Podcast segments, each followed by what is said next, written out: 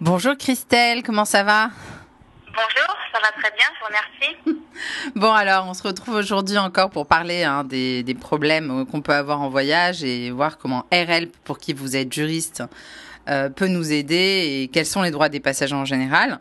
Donc aujourd'hui, on va aborder euh, le sujet euh, bien connu du bagage perdu. Donc euh, typiquement, euh, je suis en voyage, j'attends mon bagage et il n'arrive pas. RL est une fondée en 2013 qui vient en aide aux passagers aériens pour les aider à obtenir une indemnisation de la part des compagnies aériennes en cas de long retard, d'annulation de vol, de surréservation ou en cas de perte, de retard ou de détérioration de bagages. Alors, les problèmes de bagages sont tous encadrés de la même manière que vous voyagiez au sein de l'Union européenne ou à l'international. Les droits des passagers aériens en cas de perte, de détérioration ou de retard de livraison de bagages sont régis par la Convention de Montréal de 1999 qui a été ratifiée par plus de 130 pays dans le monde. On va commencer par les bagages endommagés. Si vos valises sont endommagées lors de votre voyage, alors qu'elles étaient sous la responsabilité de la compagnie aérienne, dans ce cas, votre transporteur devra soit les les réparer. Il est important de noter que les passagers doivent signaler à la compagnie aérienne que leur bagage est endommagé dans les 7 jours après la livraison du bagage. Néanmoins, nous conseillons aux passagers de le faire le plus tôt possible alors qu'ils sont encore à l'aéroport. Si on passe maintenant aux bagages livrés en retard, donc si votre valise n'arrive pas à temps et que vous arrivez dans un endroit autre que votre lieu de domicile, le transporteur devra vous rembourser les achats de première nécessité que vous avez pu faire, comme par exemple des achats de vêtements ou des achats de produits d'hygiène, dans la limite de 1500 euros. Les passagers peuvent se faire rembourser sur présentation des factures. Donc il est très important de garder tous les reçus. J'ai une question. J'ai une question. Donc euh, en fait, on peut aller jusqu'à 1500 euros, quelle que soit la destination? Quelle que soit la destination. D'accord. Et on n'a pas besoin d'avoir une carte Visa ou American Express pour euh, faire jouer son assurance en cas de perte de bagages, alors pour avoir ces 1500 euros? Non, il n'est pas nécessaire parce que les droits des passagers aériens sont régis par un texte de loi bien spécifique qui s'appelle la Convention de Montréal.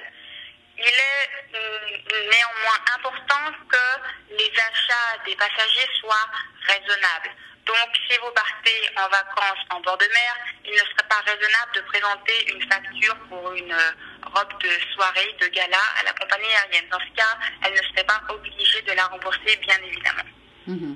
Est-ce que ça dépend de, de, la durée du séjour sur place, ces 1500 euros, ou ça peut être que pour trois jours, 1500 euros, si on a besoin de, de faire toute sa garde-robe Le passager aérien peut uniquement se faire rembourser les achats de première nécessité. Par exemple, si la compagnie aérienne l'informe que le bagage sera livré dans les 24 heures à venir, il ne serait pas raisonnable de faire des achats excessifs.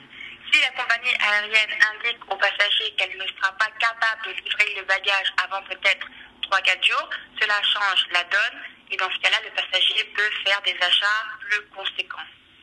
Donc jusqu'à 1500 euros Jusqu'à 1500 euros maximum.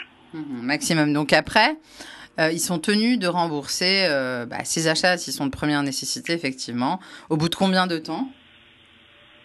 La compagnie aérienne doit rembourser ses, ses, ses, ses, dépenses au plus vite dès que le passager lui présente les factures.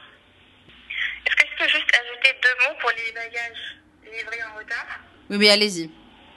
Le transporteur n'est pas tenu de rembourser les dépenses des passagers aériens s'ils arrivent à leur lieu de domicile parce qu'ils sont censés avoir des vêtements de rechange, des produits d'hygiène à leur domicile.